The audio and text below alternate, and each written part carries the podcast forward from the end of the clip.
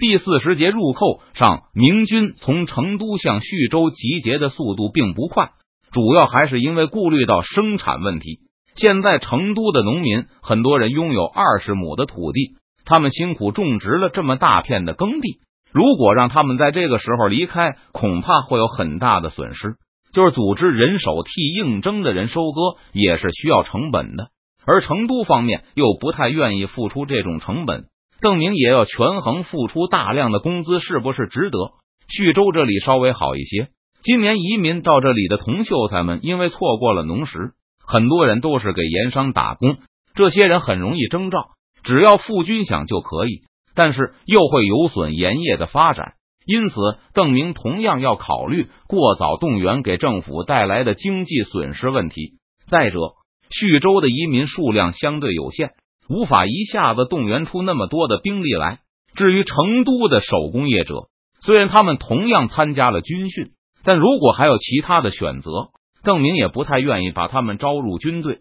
战争是要计算成本的，因为成都极端缺乏人力，所以人力成本对邓明来说是很高的，以致影响到了他的战略决心。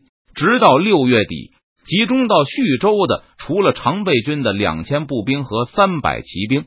还有四千多征召兵，至于府兵，只集中了五千人而已。水手倒是聚拢了一部分，毕竟重庆那边的水师对航运没有太大的压力，而且根据侦查报告，李国英已经把嘉陵江封锁了起来，这就进一步减轻了明军的护航、巡逻压力。我们还是等到最后一刻再征召部队吧，因为估计重庆的兵力不强。邓明又舍不得农盐的利润。把集结的时间一拖再拖，顺流而下，我们五天就能到重庆。算上包抄重庆的路途，我们七月中旬出动也来得及。李国英没有水师，发现不了我们的动作，也来不及抢收庄稼。虽然这么斤斤计较时间，可能给清军留下抢收的机会，但对明军来说也不完全是坏处，因为一旦收割完毕，成都就可以大举动员。这样，第一波和第二波的攻击间隙就会缩短，对清军来说就意味着更短的反应时间，而对明军来说就意味着更不容易出现意外，军队更安全。和徐州举棋不定的邓明不同，李国英此时已经派出了不少先遣部队，背负着粮草向中线进发。为了隐蔽行动，免得被过路的明军船只发现，这些先遣队没有沿着江岸前进。而是在内陆行军，没有控制长江水路的能力，清军不得不忍受体力和军粮的更大损耗。相比明军的缓慢集结，清军的动作要稍微快一些，不过也称不上多么迅速。李国英命令赵良栋南下的命令已经发出很久，但现在赵良栋和王进宝还没有抵达保宁，这是并不出李国英的意料。因为清军有限的运力需要优先保证粮秣运入重庆，李国英坚持要在重庆囤积足够十万大军三个月所需的粮食。至于攻打万县的军粮，还不能计算在内。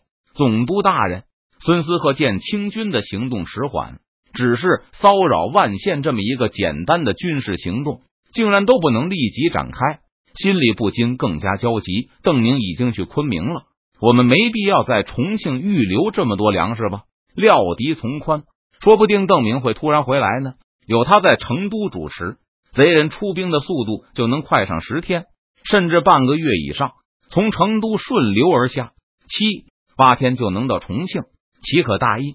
如果邓明突然出兵，那么重庆留下足够的军粮，就能对各种紧急情况做出应对。李国英不知道会发生什么意外。但保证一个稳固的基地和足够的储备总是没错的。不但我们这边可能出各种意外，万县那边也是一样。只要重庆有军粮，有赵将军、王将军带着精兵驻守，本总督就后顾无忧。如果元宗帝应对失常，本总督就可以酌情强攻万县，或是追击败逃的贼人。要是明明有良机出现，却因为后路不稳而不得不放弃，岂不是可惜？如果重庆成为一个明军绝对无法攻克的堡垒，而万县那边又出现有利于清军的机会，李国英甚至可以考虑暂时放弃交通线，把沿途的兵力统统集中到万县，虎口拔牙，先拿下元宗地再说。清军在重庆、中县、万县一线位，集着十几万大军。李国英估计，成都明军的援军最多也不会超过清军的半数。这样，哪怕暂时被明军分割也不怕。要是打下万县后，邓明还敢在北岸赖着不走，我们就东西夹击他，大军抱成一团。重庆有粮有援军。他就是水师占优，也拿我们无可奈何。李国英耐心的给孙思克解释道：“毕竟这个人是朝廷派来的监军，是朝廷用来观察李国英的耳目。就算李国英有钱纲独断的权利，也必须要让孙思克理解他的思路和策略。除此以外，邓明也可能冒险一击，直插顺庆。顺庆位于重庆和保宁之间，在嘉陵江西岸，是连接保宁。”重庆的要地，如果邓明在重庆西面登陆，绕过重庆，直插嘉陵江通道，就可以威胁到顺庆。邓贼不会如此狂妄吧？孙思克吓了一跳，背后有清军驻守重庆坚城，明军的粮道不畅，邓明长驱直入，怎么看都激进自杀。按理说不会，但很多时候你猜不到贼人会不会突然发疯。李国英也认为邓明不太可能置十几万清军于不顾，不管不顾的猛扑顺庆。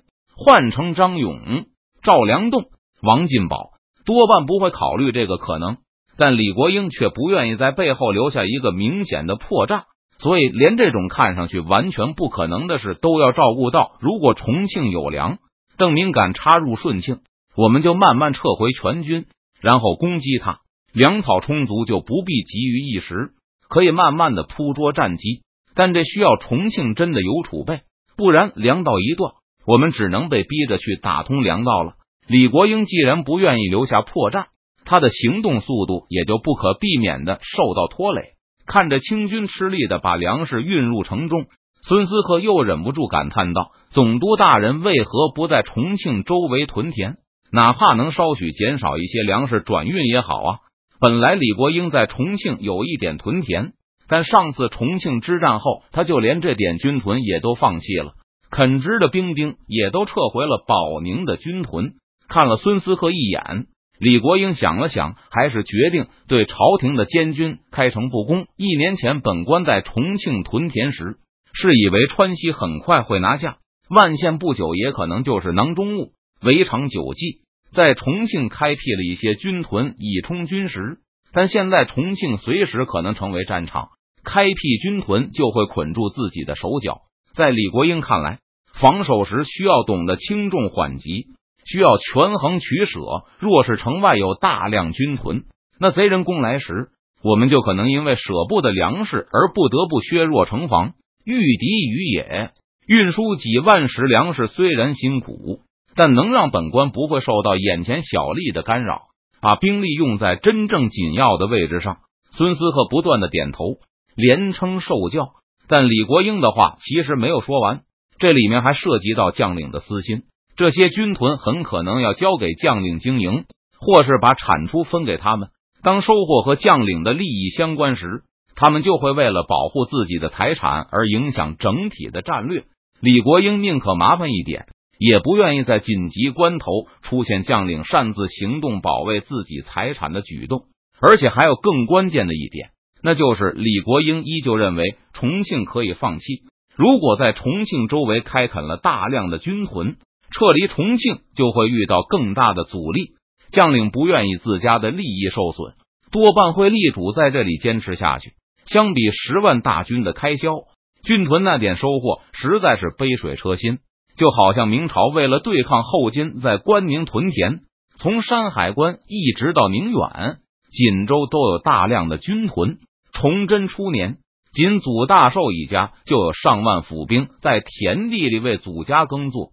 崇祯后期，吴三桂家甚至膨胀到控制了两三万辽民为自己垦殖，可依旧需要朝廷大量的输入粮饷，大量的土地让吴家。祖家都全力反对，从那些已经非常危险的地区撤离，迫使朝廷一次次投入更多的援军和物资。重庆到底有没有保留的意义，还要看这次打万县的结果。李国英在心里默默想着：十几万军队驻扎在重庆，如果能切断长江航运，当然最好；若是不能，只要能让邓明、元宗帝疲于奔命，来回增援，也算是物有所值。更甚一步，只要能把邓明拖在四川，无法再攻击江南，那这份开销也不算打了水漂。但如果庞大的清军根本威胁不了万县，反倒只能苦苦为自己的生存而挣扎的话，那李国英觉得这个重庆还是赶紧扔掉为好。李国英在这里没有任何军屯，真要坚持撤兵，将领们也就是抱怨几声，并不会拼死阻拦。七月初，李国英接到先遣队的报告，称他们已经安全抵达了中线，与当地的清军会合。望眼欲穿的川陕总督得到这个消息后，立刻使师出发。